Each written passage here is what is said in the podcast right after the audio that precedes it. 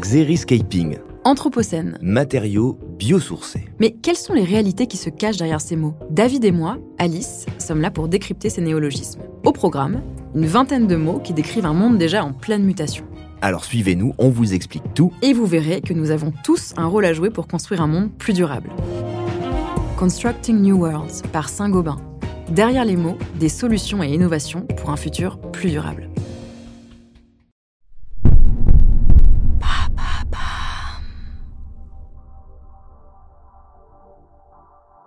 Bonjour à tous, je suis Alice Vacher. Je vous souhaite la bienvenue dans l'empreinte. Nous allons essayer de comprendre ensemble comment les marques d'aujourd'hui s'engagent ou non pour notre planète. Chaque semaine, je reçois donc des start des PDG de grands groupes ou encore des directeurs de la RSE qui m'expliquent comment leur entreprise s'engage pour porter une révolution de l'impact sur notre planète.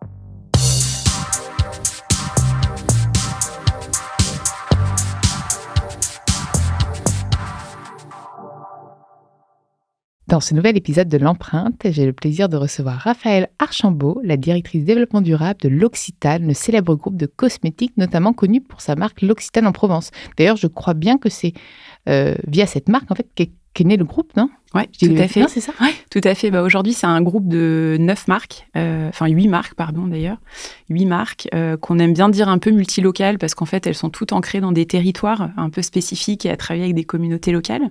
Et effectivement, celle que vous devez le plus connaître, c'est l'Occitane en Provence. C'est quoi les autres? Est-ce que tu as des noms? Alors les autres, il y a Elemis qui est une marque anglaise, Lam Life qui est une marque américaine, euh, Herborian qui est mi-coréen, mi-français, Sol de Janeiro qui vient de rejoindre le groupe, euh, du coup qui est très ancré dans le territoire euh, brésilien.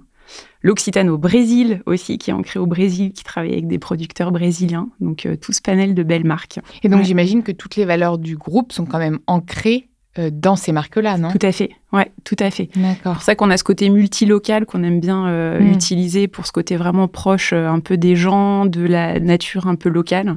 Et on a vraiment des priorités qui sont un peu communes pour tout le groupe, sur lequel moi je travaille, parce que je travaille du coup sur le périmètre du groupe. Super, bah ça, ça Mm. va être, ça va être hyper intéressant. Donc c'est quand même un, un secteur qui est très challengé, comme en Mm. vrai tous les secteurs aujourd'hui, hein, soyons, soyons honnêtes. Mais c'est vrai qu'il y a quand même, c'est pas, ça reste des produits de consommation. On a eu le rapport du GIEC euh, il y a Mm. quelques jours. Bon, quand ça passera, ce sera quelques mois, mais bon, on peut le Mm. rappeler. Euh, on passe de, on parle de mieux consommer, sobriété, durabilité, Mm. etc. Comment aujourd'hui, quand on est une marque de cosmétiques, on fait pour euh, pour s'ancrer dans l'air du temps et dans les besoins et dans les recommandations aussi environnementales et sociales, hein, bien Mm, sûr, il y a les Tout deux. à fait. Bah, je pense qu'en fait, les entreprises, elles ont un énorme rôle à jouer, mais énorme. Et je pense qu'en fait, elles doivent réinventer la consommation de demain, tout simplement. Et pour ça, je pense que je crois vraiment au fait qu'il faut prendre le temps de d'inventer en fait des choses, des services, euh, des manières de consommer qui sont nouvelles pour pouvoir convaincre les gens en fait de changer aussi. Je pense que c'est le rôle des entreprises. On dit toujours c'est aux consommateurs de changer. Non, c'est aux entreprises de proposer les solutions et vraiment de proposer des solutions qui permettent de changer dans la durée. Par contre, il y a cette urgence. Donc, il faut prendre le temps, mais en même temps, il faut aller vite pour proposer un peu ces nouveaux modes de consommation. Et donc, on, on l'a, enfin, on le sait, bientôt le plastique à usage unique va, Mm. va être arrêté. Mm. Vous étiez un des pionniers, je crois bien, à avoir tenté le vrac en boutique, justement, pour Mm. les packaging, pour limiter le packaging, même au-delà du plastique, euh, totalement. Et est-ce que ça a abouti d'ailleurs, ce test, ou est-ce que... Ouais, tout à fait. Bah, c'est c'est un sujet déjà qui est, chez, qui est pour la marque depuis très longtemps. Il y avait des concepts de, de consignes dans les années 90 pour Ah l'Occitane ouais en Provence. Mais ouais. c'était, est-ce que à l'époque, ça peut être intéressant de savoir, c'est est-ce que c'était pas plutôt à la fois du bon sens et un peu économique aussi? Bah tout, mais de toute façon, il faut que ce soit les deux en fait. Euh, c'est comme ça qu'on y arrivera. C'est qu'il faut qu'il y ait ce côté économique et ce côté du fait, coup impact positif. c'est souvent de l'économie. ouais, hein, euh, le packaging, ça a un coût. euh, la... Et les fontaines, là, du coup, qu'on a testé il y a trois ans maintenant. Donc, c'est vrai qu'on était un peu dans les premiers. On s'est inspiré de l'alimentaire. Et on s'est dit, il faut qu'on teste une nouvelle manière, justement, bah, de consommer des gels douche, des shampoings. On a des produits comme ça qui s'utilisent euh, dans la douche. Et du coup, on a testé d'abord dans trois boutiques pour vraiment travailler avec euh, le personnel en boutique sur euh, la manière de conseiller, euh, d'être sûr que du coup, bah, les gens reviennent et changent vraiment leur consommation dans la durée. Et en fait, ça a bien marché. Et là, maintenant, on est quasiment, je pense qu'en juin, on sera à 100 boutiques dans le monde. C'est Et donc, on va dans le monde, en continuer. ouais, dans le monde. Les, ouais. les premières, c'était en France C'était en Europe, En ouais, Europe. Italie, Espagne et Allemagne de mémoire ou France. Et les consommateurs, est-ce que tu as vu une... au début, c'était un petit peu frileux euh, Est-ce qu'ils étaient emballés dès le début? C'était pas forcément frileux. euh, ils étaient intéressés. Après, il fallait peaufiner pas mal de choses pour que la machine soit pratique, que soit rapide, euh, que soit hygiénique. euh, donc vraiment plein de petites contraintes qu'il fallait fixer. et pareil, en boutique, elles ont énormément de choses à faire. Elles, ont, elles, gèrent une mini-entreprise, en fait. Donc, leur mmh. rajouter ce geste-là, bah, fallait les accompagner et que ce soit simple pour elles. Mais par contre, l'appétence, elle était là, hein, des, des consos et des clients. Ouais, ouais, complètement. Et le contenant, du coup, il était. C'est en alu. Euh, c'est en alu, donc euh, en gros éternel. Hein, euh, le flacon, il va durer toujours et on peut le recharger un peu à la fini. Super. Mm. Et donc là, là, on parle un peu du packaging, le contenu. Du coup, parce qu'on parle aussi d'éco-conception des produits, de naturalité. J'imagine que c'est quand même un des engagements euh, du groupe euh, assez, assez fort. Les formules, du coup bah, le... Oui, oui, le, le contenu. Hein, oui, c'est ça, oui. Bah, du coup, le, produit, oui, c'est ça. Bah, nous, il y a un des gros, gros sujets et qui est lié, du coup, aux formules, qui est très lié aux formules, c'est le sujet de la biodiversité. Donc, on parle énormément du climat, qui est une énorme priorité. Et nous, on a des engagements, des objectifs de réduction et tout. Hein. Et en fait, les deux sont complètement liés. Et la biodiversité, on n'en a pas parlé, en fait, pendant beaucoup, beaucoup d'années euh, au niveau international. Là, enfin, ça devient un gros sujet et c'est important parce qu'on vit euh, ben, un collapse, un effondrement de la biodiversité quand même. Et, euh, et nous, on s'est rendu compte en 2017, on a fait un diagnostic en fait biodiversité de toute notre activité et on s'est rendu compte que l'impact qu'on pouvait avoir, c'est via les matières premières qu'on met dans nos formules. Donc en fait, en fonction de comment on cultive les plantes, comment sont cultivées les plantes qu'on va mettre dans les ingrédients cosmétiques derrière, ça peut soit avoir un impact négatif pour la biodiversité, par exemple monoculture, pesticides, euh, déforestation qui est liée à ça. Puis pesticides derrière sur la peau, je pense que ça ne va pas être génialissime. En plus, voilà, on est bien d'accord. Et euh, par contre, ça peut avoir un impact positif si on utilise des euh, méthodes agricoles comme agroécologie, agriculture régénératrice, etc. Il y a plein de méthodes. C'est un, sujet au cœur de l'actualité, ça justement. Et je, je me demande d'ailleurs comment s'est faite cette prise de conscience? Parce que Enfin, nous, on en a, je pense qu'on le sait depuis un petit moment. Mais là, soudainement, cet engouement, est-ce qu'il y a eu des prises de parole justement des marques ou des prises de parole des politiques à ce sujet-là? Tu sais pas trop? Voilà, c'est beaucoup le rôle des ONG. Hein. En ce moment, nous, on a beaucoup travaillé avec l'UICN, le comité français. Euh, c'est vraiment les ONG font un boulot euh, mhm. incroyable en fait sur ça. Et puis je pense qu'il y a des entreprises qui se qui se bougent beaucoup. Euh, nous, c'est vrai que c'est un sujet qui est là depuis toujours. On travaille avec des producteurs locaux et justement, on travaille avec eux sur le terrain. On a des ingénieurs agronomes qui vont sur le terrain et qui vont faire des diagnostics biodiversité. On les a aidés à créer un collectif là d'agroécologie euh, équitable pour qu'ils puissent tester en fait des méthodes, donc des couverts végétaux, comment relaisser pousser un peu la nature sur les parcelles. et c'est passionnant parce qu'en fait l'agriculture, c'est au cœur des solutions pour le climat, parce que ça permet de séquestrer du carbone dans le sol. C'est en fait c'est un des outils de décarbonation. Exactement. Sans chercher de nouvelles innovations, euh, etc. Et de plancher, on l'a. Exactement. On en parlait avec euh, Sabine Roux Bézieux dans la Fondation de la Mer, les océans, les, océans. Voilà, c'est ça. Tout à fait. C'est une solution. C'est une solution. Et la Terre, c'est une solution que pour l'instant on sous-exploite. Donc il faut qu'on refasse vivre la Terre, qu'elle puisse reséquestrer mieux du carbone. Et pareil pour la biodiversité. Pareil, c'est un sujet pour euh, la juste répartition des richesses. Je pense que les agriculteurs et agricultrices qui demain vont séquestrer du carbone et créer de la biodiversité sur leurs parcelles, il faut qu'ils soient payés pour ça. Et en fait, il faut qu'ils soient rémunérés. En fait, il faut en fait, faut arrêter aussi de sous-payer les, les, les, les acteurs qui mettent du sens aussi dans leur métier. Complètement. Je pense qu'au contraire, faut les valoriser. Complètement. Attends, je trouve qu'on marche la tête à l'envers. Enfin, les pieds à l'envers. Bref, tu as compris la, métaphore. Mais il, faut qu'ils aient cette rémunération et c'est pour ça que les entreprises, je pense qu'elles ont un rôle. Il, faut qu'il y ait euh, euh, des subventions, des réglementations, mm. mais en fait, les entreprises, elles travaillent avec ces gens-là. Donc, euh, on peut, en fait, on peut les payer justement à la juste valeur. Et c'est ce qu'on fait, ouais, tout à fait. C'est génial. C'est ce qu'on fait du coup avec des producteurs locaux en Provence, au Burkina Faso. Là, on est en train petit à petit même de du coup de, certifier euh, Fair for Life, donc équitable des producteurs en France, parce que souvent c'est un sujet qui est très euh, ce qu'on appelait euh, souvent nord-sud et qu'on a fait au Burkina Faso pour le beurre de karité il y a longtemps. Mais là, du coup, on le fait aussi avec les producteurs en France. Parce que c'est pareil, en fait, ils ont, ils ont aussi des problématiques. Il faut qu'ils vivent de leur métier et qu'ils puissent réinjecter, en fait, du coup, cette, cette prime, entre guillemets, dans l'écologie. Vu qu'ils sont tellement au cœur de tous ces sujets-là, en fait, euh, il, faut, il faut les aider. Donc, il faut avoir des partenariats forts avec eux. Surtout qu'on parle beaucoup de relocaliser au maximum parce mmh. qu'il y a quand même les transports. Bon, après, j'imagine que tout ce que vous faites au Burkina, ce n'est pas forcément pour la France, mais ce sera plutôt pour un autre, une autre marque, c'est ça? Alors, Burkina, non, c'est pour l'Occitane en Provence, c'est pour le beurre de karité, tout à fait. Et là-bas, on travaille depuis les années 80, du coup, avec des, avec des coopératives de femmes. Donc, en direct, c'est-à-dire qu'on leur achète pas déjà pas par intermédiaire, c'est en direct et en plus c'est pas que les noix, mais le beurre. Parce que la création de valeur, en fait, là où elle gagne un peu plus, c'est en fait la transformation du beurre. Génial. Donc on travaille avec elle, on a des équipes du coup qui sont là-bas sur place, du coup qui travaillent du coup avec elle pour ça. Et, pour l'import, alors parce qu'il y a de la logistique, j'imagine, des transports, vous faites comment pour les transports? Parce que là, on l'a vu, c'était encore un des autres. euh, Complètement, ça c'est un des autres sujets. Alors, transport, là pour le Burkina, c'est maritime. Euh, la chance qu'on a, c'est que le Burkina, quand on a calculé euh, l'empreinte carbone en fait de la production du beurre de karité, mais hors transport, donc ça c'est un autre sujet qu'il faut qu'on aborde, il est entre guillemets neutre parce que grâce du coup au karité, on arrive à séquestrer, on a réduit en fait les émissions mmh. aussi de la production du beurre.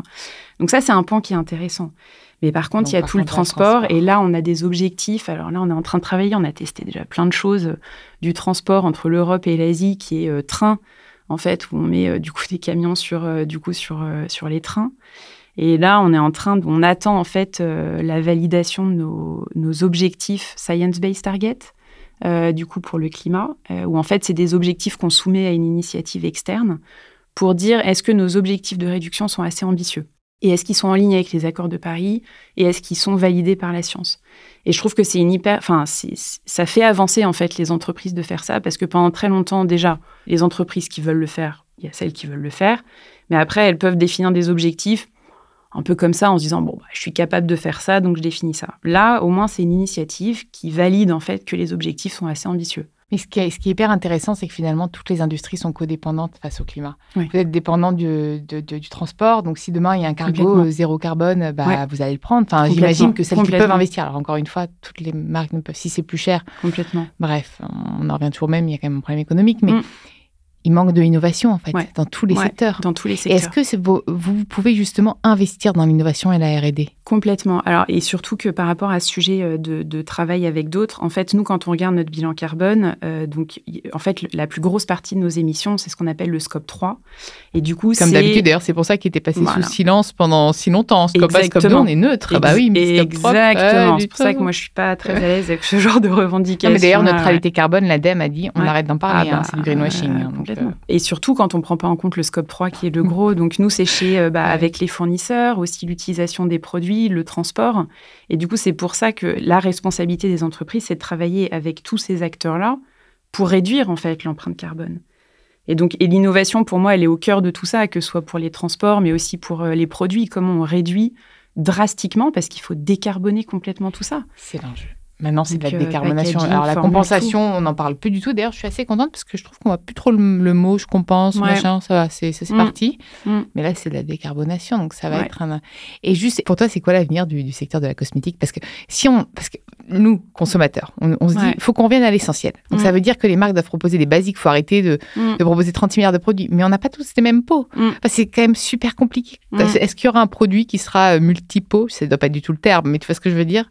Peut-être, peut-être, j'espère. En fait, je, alors on pourrait même se demander est-ce que la cosmétique a un futur? Est-ce qu'il faut continuer ouais. à faire des produits cosmétiques ouais. en fait dans le monde un peu de demain? Moi, je pense que oui, parce que alors si on devait juste répondre aux besoins basiques de la pyramide de Maslow, de euh, se nourrir, nourrir, se loger, ouais. etc. Bah non, mais en fait, heureusement, euh, on peut avoir des choses aussi qui nous apportent du bien-être pour euh, l'esprit, pour le corps. Et puis l'hygiène quand même. Enfin. Et alors l'hygiène, même... mais bon, on pourrait se dire, on peut revenir à juste faire que dans ces cas-là des savons, mais je crois quand même à ce, en tout cas à, ce, à, ce, à cette richesse de pouvoir avoir aussi ce bien-être en plus, parce que pour moi, ça sert aussi quand même justement la, la santé, la santé mentale, etc.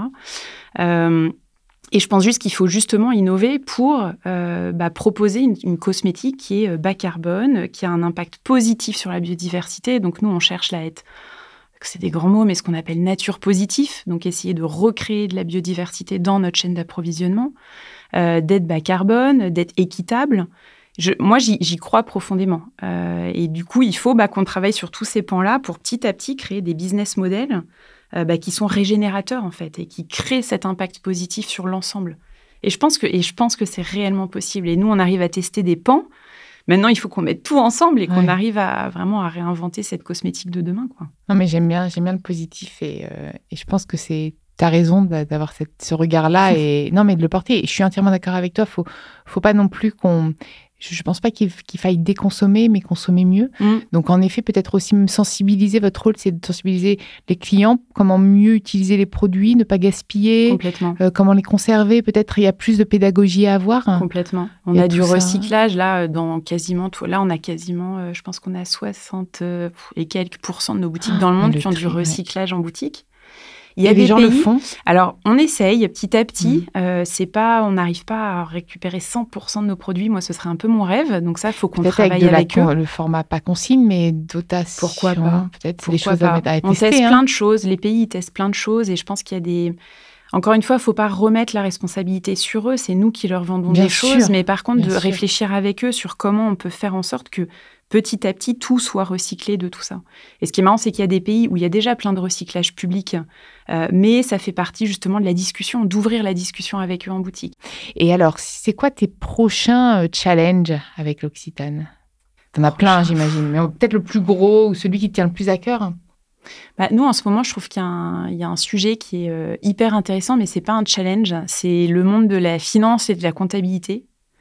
Parce qu'en fait, je pense que c'est en, en injectant ces sujets euh, dans la comptabilité des entreprises qu'on va vraiment changer dans le fond du fond du Oui, sujet. Parce que la base de l'entreprise, c'est quand même de faire du business. Et bah quand même. Donc bien euh, en fait là qu'on parle de comptabilité carbone, comptabilité environnementale et, je- et ça j'y crois profondément et nous nos équipes finance elles font un travail mais qui est incroyable.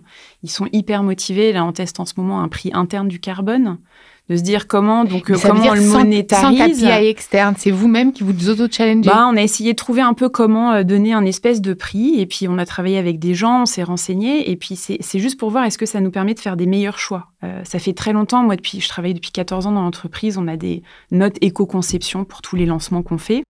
Ça nous permet de faire des choix.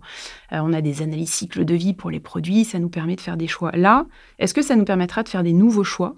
En se disant on doit choisir entre deux fournisseurs, bah, ils nous proposent deux solutions. Euh, et ben en fonction du coup de l'impact carbone et du prix que ça a, est-ce que finalement c'est si intéressant que ça? Pour nous, mais aussi du coup pour la planète, parce qu'on sait que ce sera responsable de ces Mais émissions. ce serait bien hyper que les, intéressant. les entreprises écoutent tout ce podcast. non, mais parce que c'est une super idée. Mm. Parce que tu as entièrement raison, finalement, quand même, tout est, on est quand même dans une société capitaliste. hein. Mm. Tout est drivé par le business. Et on a beau se dire qu'il faut aller vers un business plus vert. Euh, et aller, voilà, tant que la Mm. finance n'a pas bougé elle-même, d'ailleurs, on attend beaucoup de réglementations de l'État et Ouais. des réglementations tombent parce que justement, elles tombent euh, là-dessus. Complètement. Et Mm. c'est comme ça qu'elles se bougent, les entreprises. Quand on se Mm. dit, ah bah oui, bah là, ça, je vais être taxé euh, là-dessus, là, je vais devoir faire ça parce que sûr. Sinon, je vais perdre du chiffre d'affaires. Bon, bah forcément, on le fait. Mm. Donc, tu as entièrement raison. Est-ce que tu aurais des choses à ajouter qu'on n'aurait pas vues ensemble? Mais j'ai adoré en tout cas échanger avec toi et tu m'as. J'aimais déjà. je- C'est pas pour faire de la pub, mais de toute façon, mes, abo- mes abonnés, n'importe quoi, mes auditeurs le savent, je suis assez, assez cash. J'ai- J'aimais déjà beaucoup cette marque. Donc, euh, Pourtant, je suis pas très marque. hein. Enfin, je suis pas très. euh, je, suis plutôt Ah, assez c'est une vraie minimaliste. belle, euh, mais j'ai toujours, marque. depuis petite, ma maman m'achetait les crèmes L'Occitane, etc. Ah Donc, bon. Non, qu'est-ce que je peux ajouter? Bah, euh, Non, je pense qu'il faut qu'on soit plus. Nous, on a une taille qui fait qu'on on- on n'est pas énorme. Euh, on commence à quand même, euh, en tout cas, avoir une belle présence, mais on, cherche de la collaboration. En fait, on a besoin de travailler avec des gens, avec d'autres entreprises, avec des ONG. Donc, on cherche tout le temps de la collaboration. Ces sujets-là, c'est pas des sujets compétitifs, en fait. Et ça doit pas l'être. Le Euh, climat, c'est. On est tous dans le même. on euh, est tous dans est le même bateau. tous Donc, dans le même euh, bateau. et les solutions, il faut qu'on les trouve. Nous, euh, l'impact carbone, il est euh, aussi via l'utilisation de nos produits parce qu'on vend des gels douche et que l'eau chaude, bah, il faut bien de l'énergie pour ça. En fait, je, je pense qu'il faut tous qu'on comprenne un peu l'impact de ce qu'on fait au quotidien. Ça ne veut pas dire que tout le monde est capable de tout changer drastiquement, mais avoir conscience, puis petit à petit, euh, faire changer les choses et puis euh, bah, choisir des, des- des produits qui sont plutôt responsables, euh, voter aussi. Oui, c'est vrai. une bonne ah oui, mais manière d'agir. bah, bah, je crois que ce Ça. sera passé l'élection, mais bon, bah, pour ceux qui n'auront pas voté la prochaine fois, quand même, hein, vous essayez. non, et mais peut-être aussi, tu vois, là, j'y pense, peut-être rendre ça un peu plus ludique aussi, un peu plus sympa. Ouais. Alors, peut-être gamifié pour certains, mais c'est vrai que tu vas te dire, bah, tiens, j'ai fait ça, oh, j'ai gagné X points carbone, ou je, je sais pas, là, je vais peut-être lancer une start-up, tu vois, dans, Ouais, dans ce bonne podcast. idée, bah, avec plaisir. Mais tu sais, je- tu vois, je pense qu'il faut rendre ça cool et sympa, ces Ouais, sujets-là, et pas ouais. simplement anxiogène. Oui. Parce que là, de toute façon, on n'a plus le choix. Ouais. Donc maintenant, il faut qu'on embarque tout le monde. Et il y en a qui.